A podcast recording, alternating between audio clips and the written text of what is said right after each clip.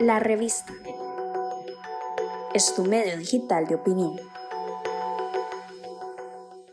Queremos compartir con ustedes entrevistas y reportajes realizados por La Voz de América. Saludos desde Washington, soy John F. Burnett y esto es Conversando con la Voz de América.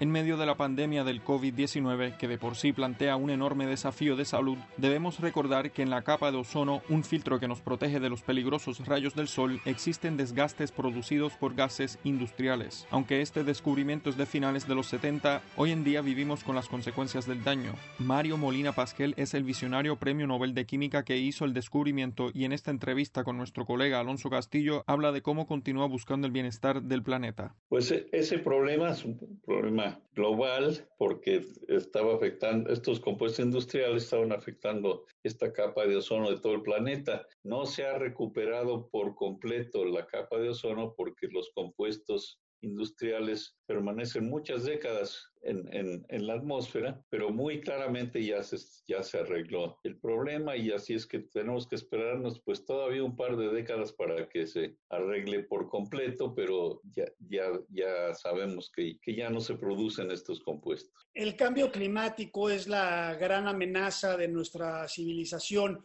¿Por qué le parece a usted no hay una actitud eh, global firme para enfrentarlo? Pues desgraciadamente el problema se politizó, se complicó porque, primero porque hubo pues grupos muy importantes que no querían eh, acceder a que, a que había que tener cambios, que son pues dejar de usar combustibles fósiles. Entonces estos grupos pudieron, sobre todo en Estados Unidos, pero en otros países también, invertir de tal manera en, en las, los medios de comunicación para el público para poner en duda la ciencia del cambio climático. Esto lo hicieron de una manera profesional, copiando lo que habían hecho con éxito con los, con los cigarros. Por eso se atrasó pues la intervención de, de los distintos gobiernos en, en, en uh, pues el fumar en todos lados. Esa misma compañía que hizo esto con, eh, con, los cigarros, pues fue la que contrataron para que lo hiciera con el cambio climático. Y eso atrasó, pues, el que, el que empezara a ver acciones. Pero sobre todo fue en Estados Unidos que el Partido Republicano, por cuestiones, pues, eh, de que estaba preocupado de que el gobierno interviniera en nuestra vida privada, pues desde hace años tomó así como medida de su partido el no creer en el cambio climático. Y apenas ahora se está arreglando ese problema no se ha arreglado a nivel de la presidencia de Estados Unidos, pero así a nivel de partido pues ya no tienen esa disposición tan extrema. Pero eso pues ha retrasado muchísimo a nivel global la respuesta, pero por otro lado por lo menos también ya hay un acuerdo internacional, que es el Acuerdo de París, para em, resolver el problema, aunque pues son nada más las medidas iniciales, hay que reforzarlas, ¿no?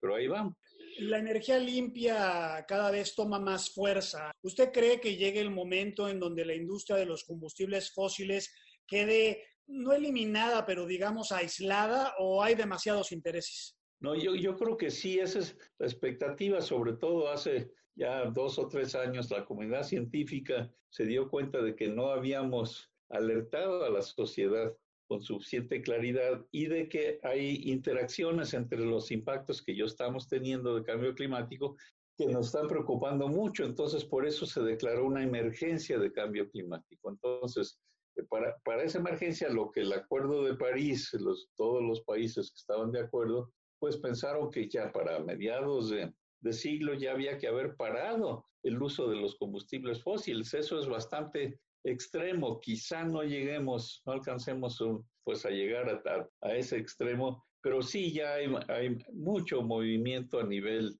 de países, que es el más importante, pero también a nivel de empresas, desde luego el mundo científico, y en Estados Unidos, que es donde el problema es más serio, por, porque pues la presidencia no, no quiere aceptar el Acuerdo de París, pero que hasta en Estados Unidos muchos de los estados muchas ciudades pues están de acuerdo con estas medidas y todos estamos esperando a ver qué pasa con estas elecciones de, ya en este próximo noviembre para ver cómo va a actuar Estados Unidos. Era Mario Molina Pasquel, Premio Nobel de Química, cuyas investigaciones allanaron el Protocolo de Montreal de las Naciones Unidas, el primer tratado internacional que logró un consenso sobre resultados ambientales expresando sus preocupaciones sobre la salud del planeta. Esto fue Conversando con la Voz de América.